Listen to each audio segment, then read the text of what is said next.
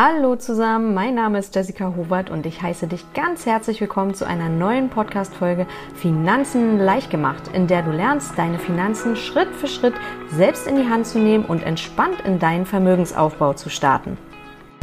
Ja, du hörst es jetzt vielleicht an meiner Stimme, dass ich immer noch ein bisschen krank bin. Ich habe in den letzten neun Wochen, ja, war ich etwa sechs Wochen erkältet und zum Schluss habe ich mir dann auch noch mal Corona abgeholt, also beziehungsweise die komplette Familie und ja, der Husten geht jetzt in die dritte Woche.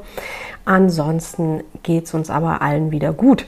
Das soll heute jedoch nicht das Thema sein, denn wir wollen heute darüber sprechen, wie du deine Geldanlage für dich sicherer machen kannst, in Anführungsstrichen. Sicher heißt hier in dem Zusammenhang, dass du dir anschaust, wie du das Risiko deiner Geldanlage minimieren kannst. Denn oftmals gibt es ja so viele Vorurteile, vielleicht findest du dich da wieder. Börse ist nur was für Zocker und da verliert man ja nur sein Geld und das, ja, also das ist auch nur für reiche Leute und da brauchen so Normalos wie du und ich uns gar nicht mit auseinanderzusetzen. Ja, also wie gesagt, da, das bringt sowieso nichts Gutes. Ja, da, dem kann ich so erstmal schon mal zustimmen. Und zwar liegt das vor allem daran, wenn man sich damit nicht wirklich auseinandersetzt.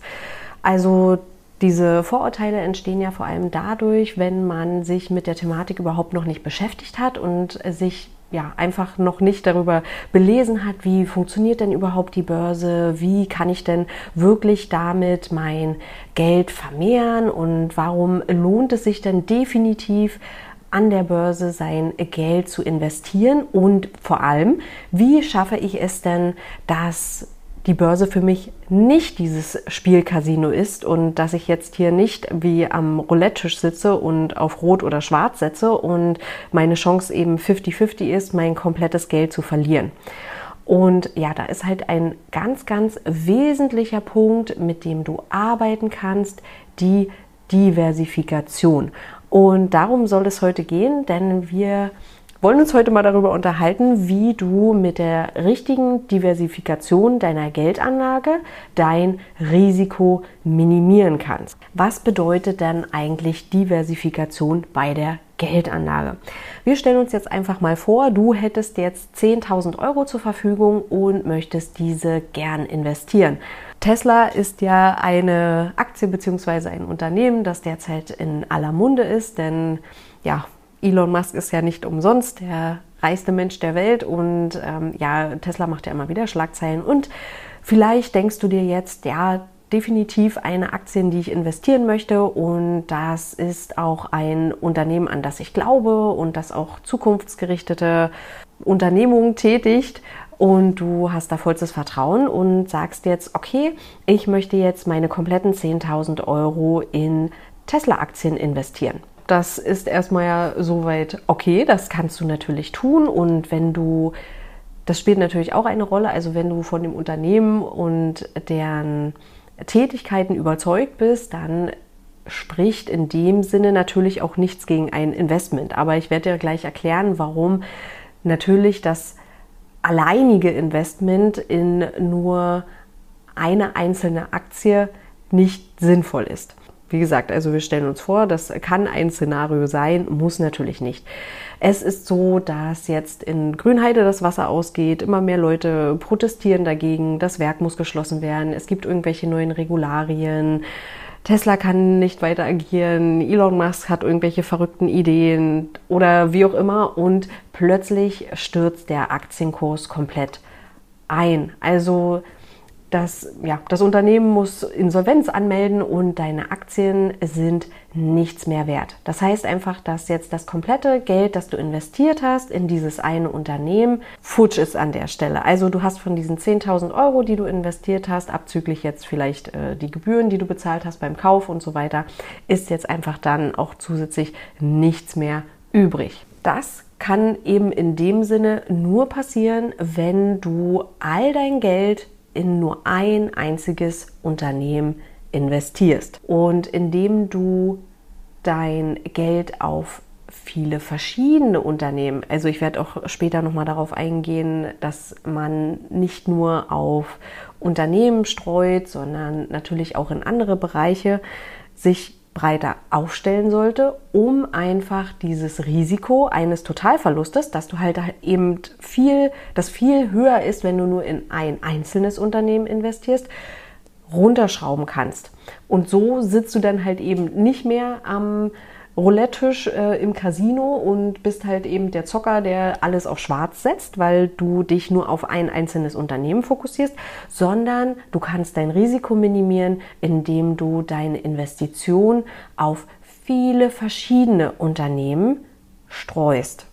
Wie gesagt, da kommen auch gleich noch ein paar andere Sachen mit hinzu, die du dabei noch beachten solltest. Worauf geht das Ganze zurück? Und zwar auf die moderne Portfoliotheorie. Da möchte ich ganz kurz nochmal drauf eingehen. Die wurde nämlich 1952 von Harry Markowitz veröffentlicht und dann auch 1990 mit dem Nobelpreis für Wirtschaftswissenschaften ausgezeichnet, also beziehungsweise Herr Markowitz aufgrund seiner Theorie.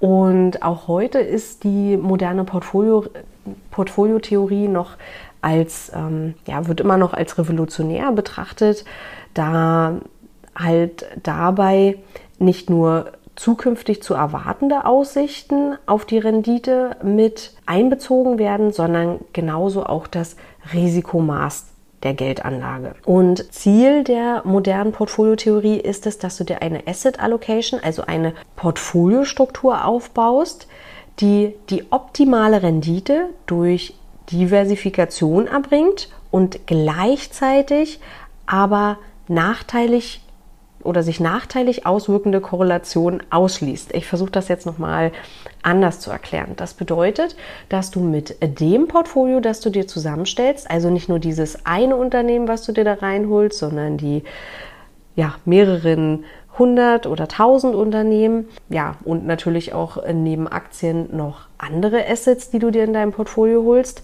dass diese aufgrund dieser breiten Streuung dein Risiko minimieren, trotzdem aber die optimale Rendite einbringen und das Risiko wird dadurch auch minimiert, dass die die unterschiedlichen Assets, die du in deinem Portfolio hast, nicht miteinander korrelieren. Das bedeutet, wenn jetzt beispielsweise die, ähm, die, die Assets Aktien fallen, dass das halt nach unten geht, dass auf der anderen Seite du beispielsweise Anleihen in deinem Portfolio hast, die aber nicht die gleiche Entwicklung zeigen, sondern vielleicht in dem Falle noch steigen.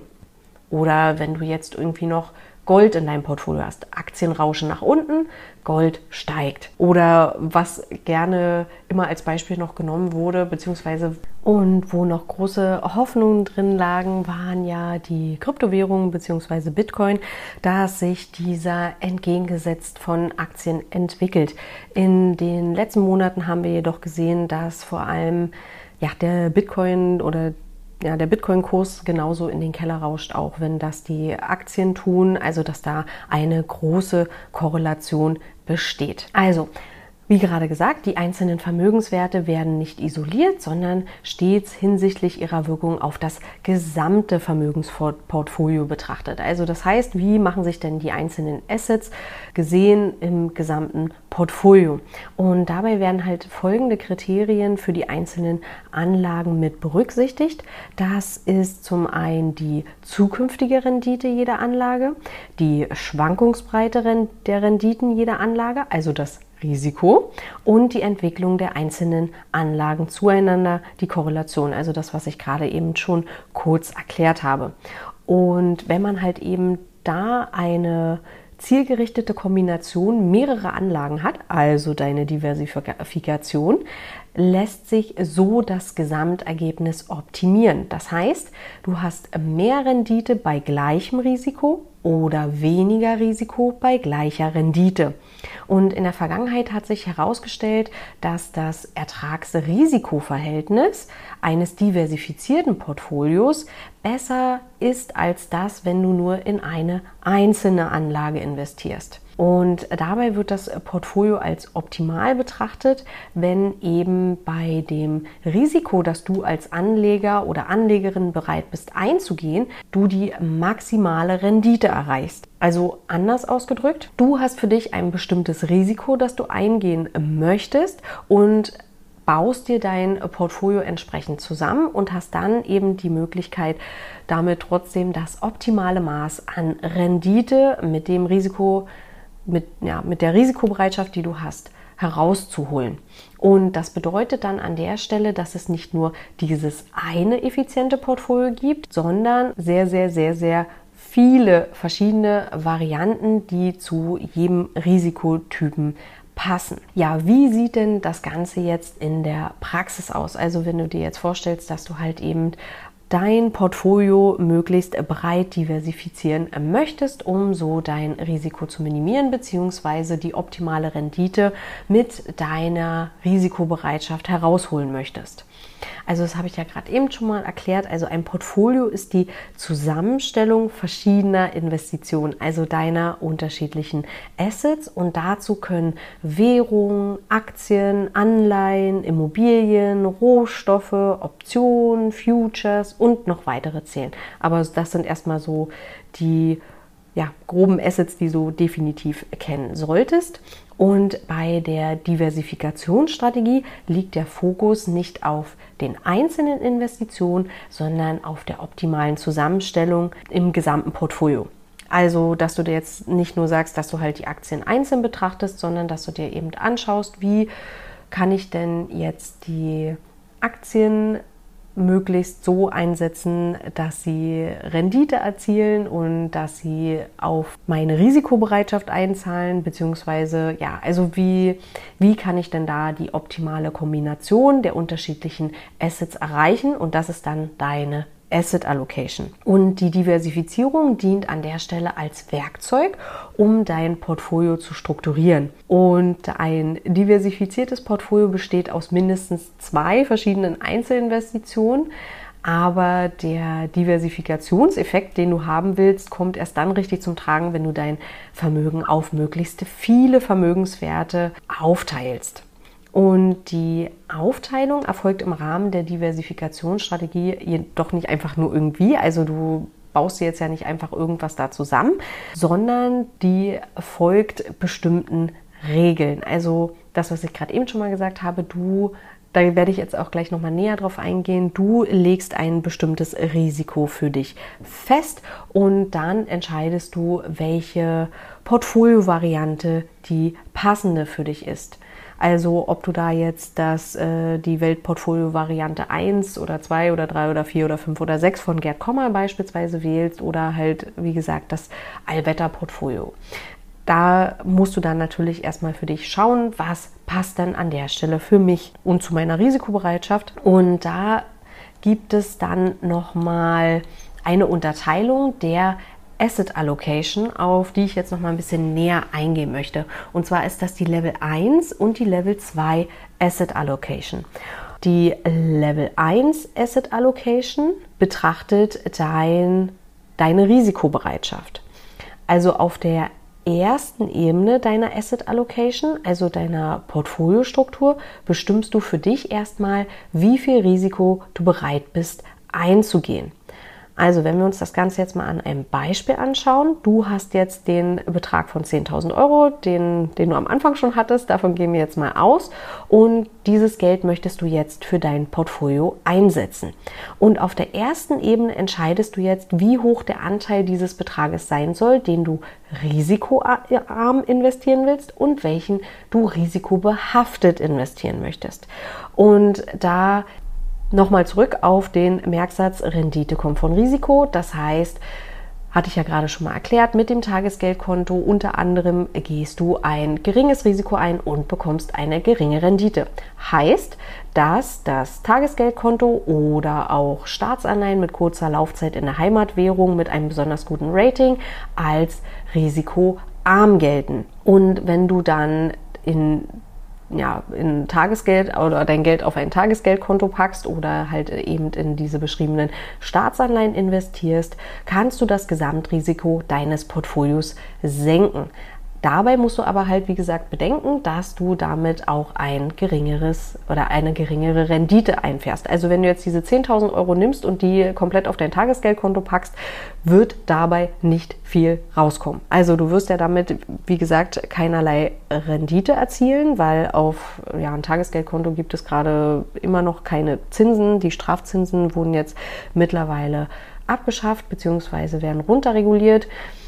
Aber nichtsdestotrotz, du wirst damit dein Geld nicht vermehren können, gehst auf der anderen Seite damit aber auch keinerlei Risiko ein. Und dann auf der anderen Seite kannst du natürlich in risikobehaftete Anlagen wie Aktien, Optionen, Zertifikate oder Futures investieren oder noch andere Sachen, wie gesagt, oder ähm, Immobilien oder ja, Währung und so weiter. Also dazu zählen dann auch die Kryptowährungen.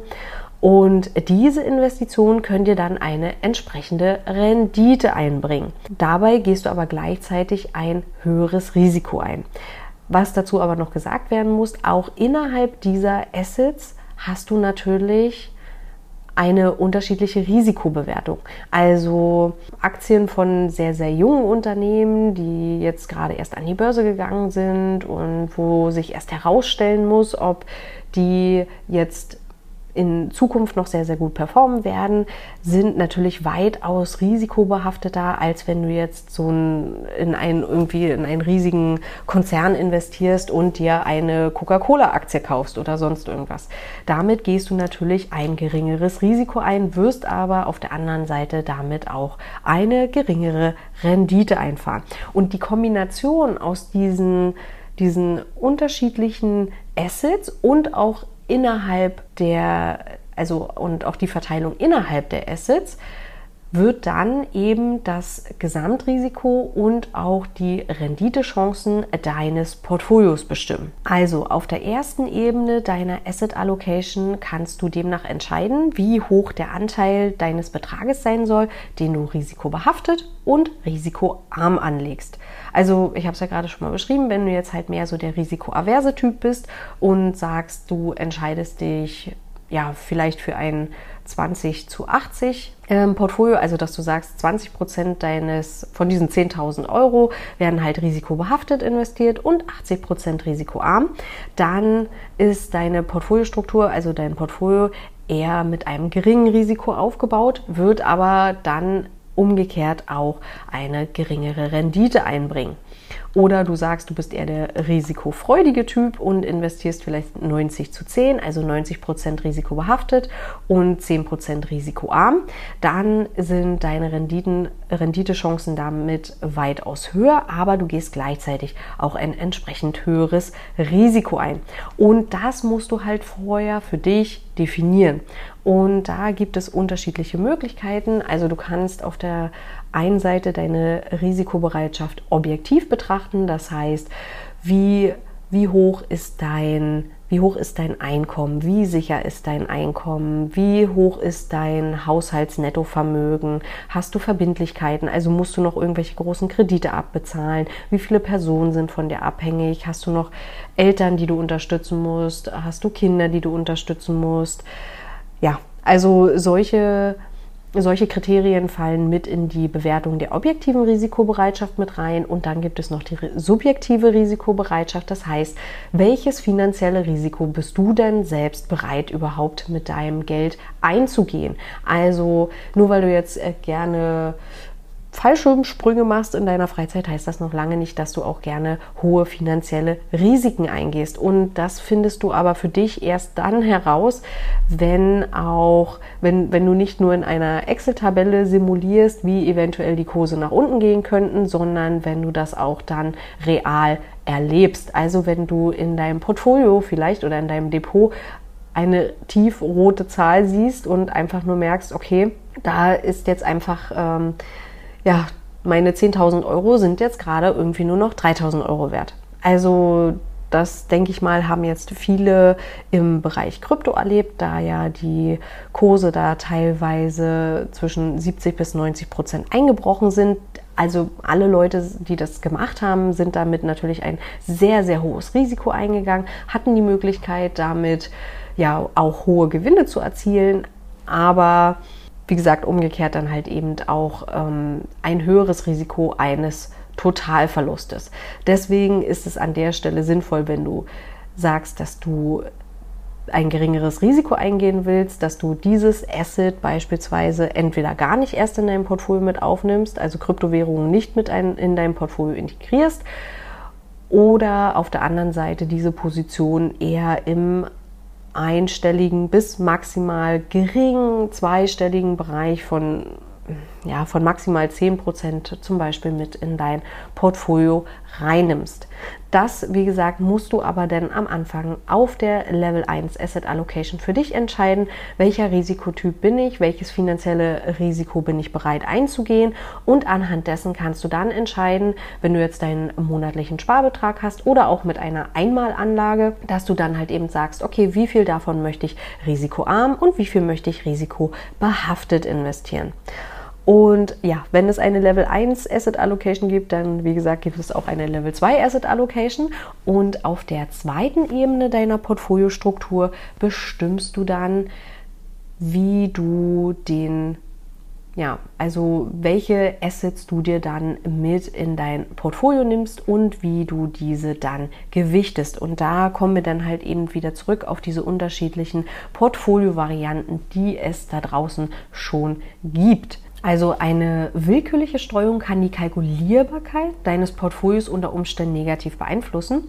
Und deshalb ja, wird im Rahmen der Diversifikationsstrategie meist auf ja, unterschiedliche Risik äh, Risikoträger verteilt die kaum miteinander korrelieren. Also da sind wir jetzt wieder bei der Korrelation, das, was ich vorhin schon mal ganz kurz beschrieben habe. Und wenn du jetzt die Abhängigkeit zweier Vermögenswerte hast, die wird in der Regel mit dem sogenannten Korrelationskoeffizienten, so heißt das, angegeben. Das heißt, ein Korrelationskoeffizient von 1 bedeutet, dass sich die Vermögenswerte im Grunde genommen identisch entwickeln. Also das, was ich gerade schon mal ganz kurz angesprochen hatte, dass der Bitcoin-Kurs sich ähnlich mit, also wenn man die Kurven übereinander legt, mit den Aktienkursen verhält. Also wenn jetzt halt eben die Aktienkurse nach unten gehen, dann geht auch der Bitcoin-Kurs nach unten. Und wenn die Aktien nach oben gehen, dann geht der Bitcoin-Kurs nach oben. Das wäre dann, wenn du halt diese beiden Kurven, wenn die komplett deckungsgleich sind und die, die, wenn du diese übereinander legst, dann haben diese beiden Assets einen Korrelationskoeffizienten von 1.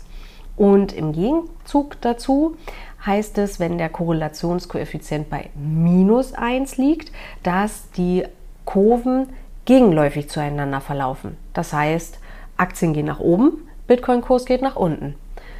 Aktien gehen nach unten, Bitcoin-Kurs geht nach oben. Also dass halt die Kurven sich komplett gegensätzlich voneinander entwickeln. Und wenn der Korrelationskoeffizient bei 0 liegt, dann gibt es überhaupt gar keinen Zusammenhang. Also dann ähm, kann man keinen linearen Zusammenhang zwischen den beiden Kurven feststellen.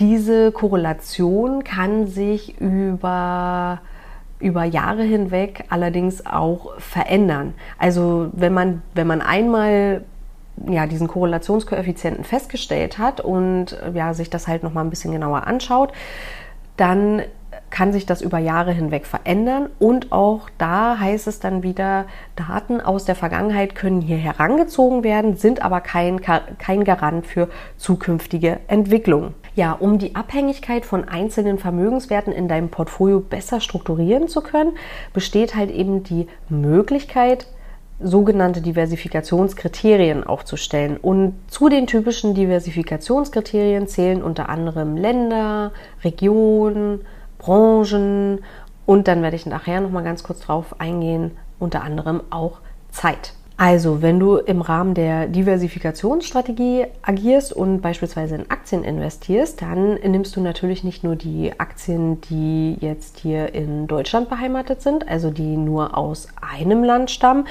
oder auch nicht nur Aktien, die hier in Europa ansässig sind, sondern du konzentrierst dich dabei auf eine so breite Streuung wie möglich. Das heißt, dass du dich da global aufstellst. Das heißt, dass du aus allen Bereichen der Welt dann deine Aktien in deinem Portfolio vereinst. Das klingt jetzt erstmal vielleicht äh, kompliziert. Wie sollst du denn jetzt so viele, so viele Aktien in dein Portfolio holen? Da werde ich gleich nochmal näher drauf eingehen. Das gleiche funktioniert halt dann auch mit Immobilien. Also wenn du jetzt sagst, dass du mit direkten oder indirekten Immobilienanlagen agieren möchtest. Also du kannst dabei dein Vermögen gezielt auf Immobilien in diversen Ländern, Regionen oder Städte aufteilen. Und du hast sowohl dann auch die Möglichkeit, in Wohn- als auch in Gewerbeimmobilien gleichzeitig zu äh, investieren oder ja, also dich da einfach noch viel, viel breiter aufzustellen und auch da eine Diversifikation zu erreichen.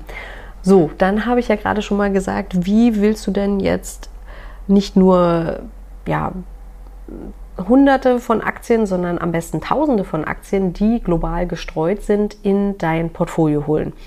Du hast die Möglichkeit, dir selbst ein Portfolio natürlich aus zahlreichen Unternehmen zusammenzustellen. Also, dass du jetzt selber schaust, okay, neben Tesla möchte ich jetzt auch noch, ähm, möchte ich jetzt noch Alphabet und Meta und Nvidia und so weiter mit in meinem Portfolio haben. Ich habe mir vorher ganz genau diese einzelnen Unternehmen angeschaut. Ich habe recherchiert, ich habe analysiert, ich habe da genau meine Kriterien festgelegt, anhand derer ich entscheide, ob ein Unternehmen eine Investition wert ist oder nicht und ob diese dann zuträglich ist für die Entwicklung meines Portfolios. Der Vorteil dieser Strategie ist, dass du natürlich selber entscheiden kannst, welche Aktien du dir in dein Portfolio holst. Das heißt, nur du entscheidest, Unternehmen A wandert in mein Portfolio, Unternehmen B nicht mehr, weil das entspricht nicht meinen Werten und Normen oder ich kann mir nicht vorstellen, dass das sich zukünftig noch sehr gut entwickeln wird und so weiter und so fort. So kannst du dir dein perfektes Portfolio genauestens zusammenstellen. Auf der anderen Seite kannst du dir mit Sicherheit aber auch vorstellen, wie viel Zeit und Aufwand du investieren musst, um diese einzelnen Unternehmen zu recherchieren und genau zu durchleuchten und von deiner Seite aus nach deinen Kriterien zu bewerten. Wenn du sagst, okay, ich möchte da sehr, sehr, sehr viel Zeit investieren und für mich ist das genau das Richtige und ich möchte genauestens entscheiden, welches Unternehmen ich mir ins Portfolio hole, dann kann das die richtige Variante für dich sein.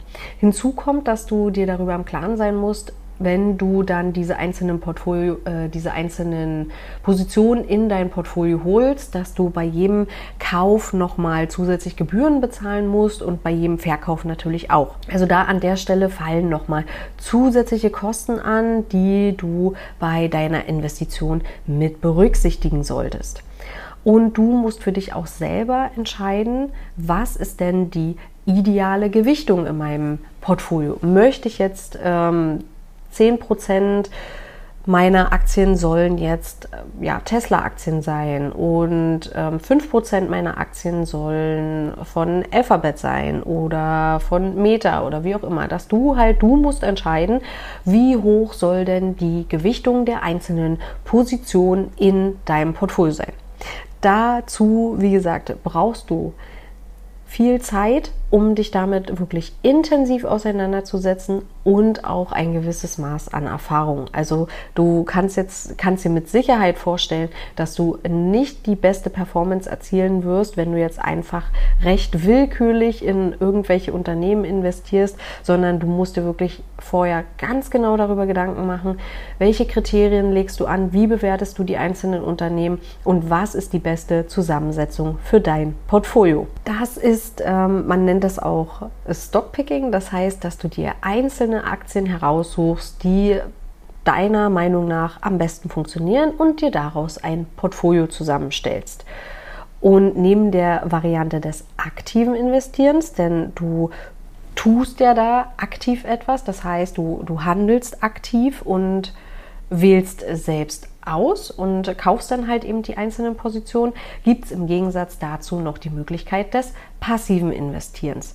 Das heißt nicht, dass du da überhaupt gar nichts tust, sondern es geht einfach darum, dass du dabei nicht versuchst, den Markt zu schlagen, sondern du investierst in den Markt. Du hast dabei nicht diese, das aufwendige Verfahren, dass du die besten Unternehmen versuchst herauszupicken, sondern in den kompletten Markt investierst. Und wenn du dir da nochmal die Effizienz-Markt-Hypothese nochmal ein bisschen genauer anschaust, ich glaube, dazu habe ich noch keine Podcast-Folge gemacht, aber nochmal einen Blogbeitrag, den kann ich auch nochmal mit in die Shownotes packen. Und wenn man dieser Effizienz-Markt-Hypothese zustimmt, dann ist es nicht möglich, den Markt über einen längeren Zeitraum mittels Stockpicking oder auch Market Timing zu schlagen. Also Market Timing ist hier an der Stelle, du kaufst Du kaufst eine Position und berechnest dann den bestmöglichsten Verkaufszeitraum, um da dann eine Rendite zu erwirtschaften. Das sind, wie gesagt, beides Methoden des aktiven Investierens. Einfacher und besser umsetzbar ist das Ganze aber mit dem passiven Investieren mittels ETFs, also Exchange Traded Funds. Und da gehe ich jetzt noch mal ein bisschen näher drauf ein. Also ETFs orientieren sich an einem Index. Wir gucken uns dafür jetzt einmal den DAX etwas näher an, also den deutschen Aktienindex. Dieser beinhaltet die größten börsennotierten Unternehmen Deutschlands, 40 an der Zahl. Und wenn du jetzt sagst, okay, ich möchte jetzt in die deutsche Wirtschaft investieren und denke, dass diese 40 Unternehmen gut performen werden, dann kannst du jetzt an der Stelle nicht in den DAX investieren, denn dieser ist nur ein Index, also nur eine, eine Kurve, der eben, die eben diese Wertentwicklung dieser 40 Unternehmen abbildet. Aber du kannst in einen ETF investieren, der auf diesem Index beruht. So, und jetzt haben wir aber gesagt, anhand der Diversifikationsstrategie, dass es nicht besonders clever ist, nur in 40 deutsche Unternehmen zu investieren, sondern du möchtest ja global investieren. Und dafür gibt es ganz, ganz, ganz, ganz viele unterschiedliche ETFs und ganz viele unterschiedliche Varianten, um dein Portfolio mit ETFs zusammenzustellen. Eine Option ist es, wenn du sagst, du möchtest nur in einen einzigen ETF investieren, dann könnte der MSCI ACWI IMI etwas für dich sein. Das ist ein ETF, beziehungsweise ja, ein ETF, der sich auf einen Index bezieht, der sowohl Industrie- als auch Schwellenländer beinhaltet. Der kleine, mittlere und große Unternehmen mit beinhaltet. Also Unternehmensgrößen sind beispielsweise auch eine Kategorie der Diversifikationsstrategie, um sich da breiter aufzustellen. Und damit deckst du dann über 9000 Positionen weltweit ab. Das Problem bei der ganzen Sache ist natürlich, dass ja dieser Index immer auf der Marktkapitalisierung beruht. Das heißt, dass die einzelnen Positionen, auch die einzelnen Länder und Regionen, die da in diesem Index enthalten sind, sich auf die Marktkapitalisierung, ja, auf der Marktkapitalisierung beruhen. Das heißt, dass dieser Index mit 90 Prozent Industrieländern gewichtet ist und nur mit 10 Prozent Schwellenländern. Wenn du sagst, okay, das funktioniert jetzt für mich an der Stelle nicht, denn es gibt ähm, Varianten, die bessere Renditechancen versprechen. Kannst du auch eine Kombination aus dem MSCI World EMI und dem MSCI Emerging Markets EMI wählen. Dann hast du die Möglichkeit, mit zwei ETFs selbst zu bestimmen, wie hoch du die Industrie und wie hoch du die Schwellenländer in deinem Portfolio gewichten möchtest. Also du siehst vielleicht schon, da gibt es wirklich eine Vielzahl an Kombinationen, wie du dein Portfolio zusammenstellen kannst. Du kannst dein Portfolio auch immer weiter aufsplitten nach unterschiedlichen Regionen beispielsweise und da immer wieder andere Gewichtungen ansetzen. Du kannst ja auch so ein Portfolio aus 10 oder 12 ETFs zusammenbauen, um da halt die bestmögliche Rendite auszuschöpfen und an der Stelle aber trotzdem durch die breite Streuung, die du in deinem Portfolio hast, ein geringes Risiko einzugehen. ETF ist an der Stelle halt eben auch nicht gleich ETF, denn es gibt unzählig verschiedene, äh, viele verschiedene Indizes und auch darauf basierende ETFs. Und da sind natürlich nicht nur solche dabei, die sich dann mit den einzelnen Regionen und Ländern beschäftigen, sondern auch solche, die sich zum Beispiel auf Trendthemen fokussieren. Das heißt, dass dieser ETF dann ja nur Unternehmen beinhaltet, die sich die, oder die im Blockchain-Ökosystem tätig sind oder die sich auf Batterietechnik oder Cannabis oder Ernährung spezialisiert haben. Ja, also es gibt so, so, so, so viel, viele verschiedene ETFs und da solltest du vorab wirklich deine Hausaufgaben machen. Das heißt also, du musst eine, einen kompletten Ablauf einmal durchgehen. Das heißt, wo stehst du gerade finanziell? Was sind deine finanziellen, äh, was sind deine finanziellen Ziele? Was ähm, ist dein finanzieller Status quo? Welche welches Risiko bist du bereit einzugehen? Welches Risiko kannst du eingehen? Was ist die passende Strategie für dich? Und dann anhand dessen wählst du dein Portfolio aus und entscheidest dich dann anhand dessen, wie du dein Portfolio zusammensetzen willst. Und ganz zum Schluss kommt dann erst die Investition. Ja, also da musst du vorher auch noch mal ganz genau gucken. Also so ein ETF, der, also nur weil jetzt jemand sagt, okay, ja, du musst jetzt in ETS investieren, ist eigentlich super easy, brauchst überhaupt keine Gedanken machen, wird schon irgendwie werden. Jeder sagt ja irgendwie, ich meine, mein Gott, das steht im Bild, das steht da drin, man soll in ETS investieren und Brigitte sagt das. Ähm, ja, also man findet das ja mittlerweile jetzt auch schon überall, dass in ETFs investiert werden soll. Ist ja auch meiner Meinung nach eine gute Idee. Aber natürlich solltest du dich vorab mit den einzelnen ETFs beschäftigen und wirklich deine Hausaufgaben vorher machen und genau schauen, was zu dir passt.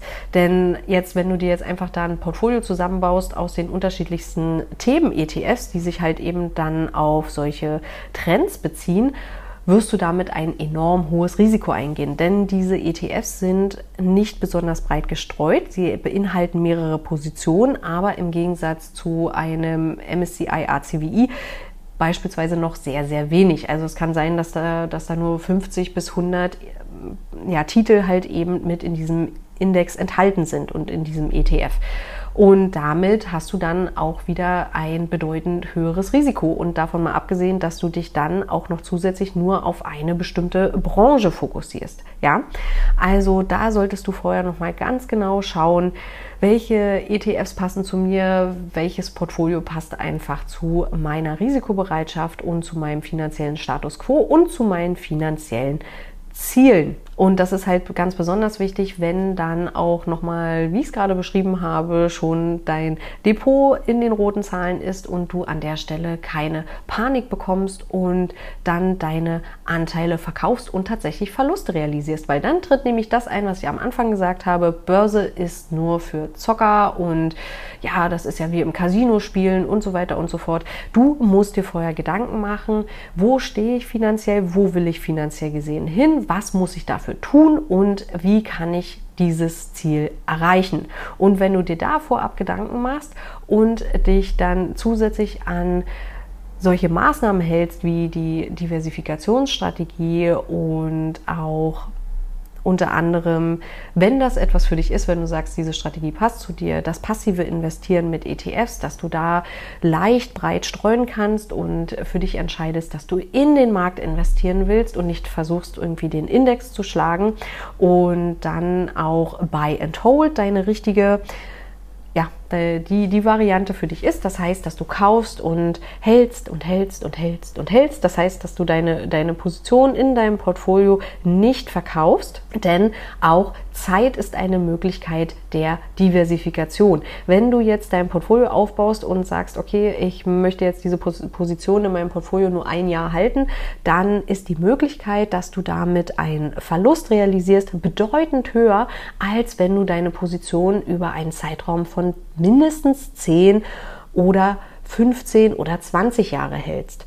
Das ergeben auch die Daten der Vergangenheit. Auch das natürlich kein Garant für die Zukunft. Nichtsdestotrotz hat sich dabei herausgestellt, dass egal welchen Zeitraum ja, Anleger in den MSCI World investiert haben. Also egal von, ob das jetzt von 1980 bis 1990 war oder von 1990 bis äh, 2000. Aber immer, wenn man sich da einen Abschnitt von zehn Jahren herausgegriffen hat, dass die Anleger und Anlegerinnen damit keine Verluste realisiert haben. Also breit streuen und über einen langen Zeitraum halten. Das sind die beiden Optionen, die dir dabei helfen werden, dein Gesamtrisiko deines Portfolios zu minimieren und das denn, wie gesagt, entsprechend die optimale Rendite anhand deiner Risikobereitschaft mit deinem Portfolio herauszuholen. Ansonsten, wenn du noch weitere Unterstützung brauchst, dann packe ich nochmal einen Link mit in die Show Notes, wo wir nämlich genau all diese Punkte besprechen, nämlich wie du von deinem finanziellen Status quo letztendlich zu deinem Portfolio gelangst und dir dein ideales Weltportfolio mit ETFs aufbauen kannst. Das lernst du in meinem Umsetzungscoaching. Packe ich nochmal den Link mit in die Show Notes rein. Und wenn du der Überzeugung bist, dass du erstmal an deinem Money Mindset arbeiten möchtest, dass du sagst, okay, ich muss jetzt aber hier erstmal grundlegend ansetzen und muss erstmal schauen, wo ich denn gerade mit meinen Finanzen stehe. Und ich habe extreme Probleme damit, erstmal überhaupt nicht mit meinen Finanzen auseinanderzusetzen. Ich kann gerade aktuell überhaupt nicht sparen und ich nehme es mir jedes Mal vor, aber es klappt irgendwie nie und immer wieder gebe ich dann doch noch mal Geld aus und wenn du da noch mal tiefer reingehen möchtest, dann packe ich dir auch noch mal einen Link dazu in die Shownotes zu meinem Workshop Workbook Erfolgreich mit Geld umgehen. Da gehen wir nämlich nochmal zusammen näher darauf ein, wie du deine Glaubenssätze, die du zum Thema Geld hast, erkennen und verändern kannst und wie du einfach viel, viel leichter in deinen Umgang mit Geld und deinen Finanzen wirst, dass du, dass du da wirklich ja erstmal dieses, diesen, diesen Mindshift hinbekommst, dass Sparen ja Spaß macht und dass du auch finanzielle Ziele hast, für die es sich auch lohnt zu sparen. Und natürlich ist das Money Mindset nicht allein ausschlaggebend dafür, dass du den Vermögens, äh, Vermögen aufbaust. Noch niemand ist reich dadurch geworden, dass er sich die ganze Zeit gedacht hat, ich bin reich, ich bin reich, ich bin reich. Da sind auch noch mal die ersten Schritte mit enthalten, wie du aktiv in deinen Vermögensaufbau starten kannst. Denn nach dem Money Mindset kommen die ersten Schritte, bei denen du wirklich aktiv dann etwas tun musst und ja, wie du diese ersten Schritte gehen kannst, findest du dann auch entsprechend in meinem Workbook. Ansonsten hoffe ich, dass dir die Folge gefallen hat und wenn du Fragen hast oder dazu etwas kommentieren möchtest, dann mach das doch gerne unter themoneygirl.de. Ich packe den entsprechenden Blogbeitrag zu dieser Folge nochmal mit in die Show Notes. Ansonsten wünsche ich dir noch eine wundervolle Woche und bis ganz bald, deine Jessie.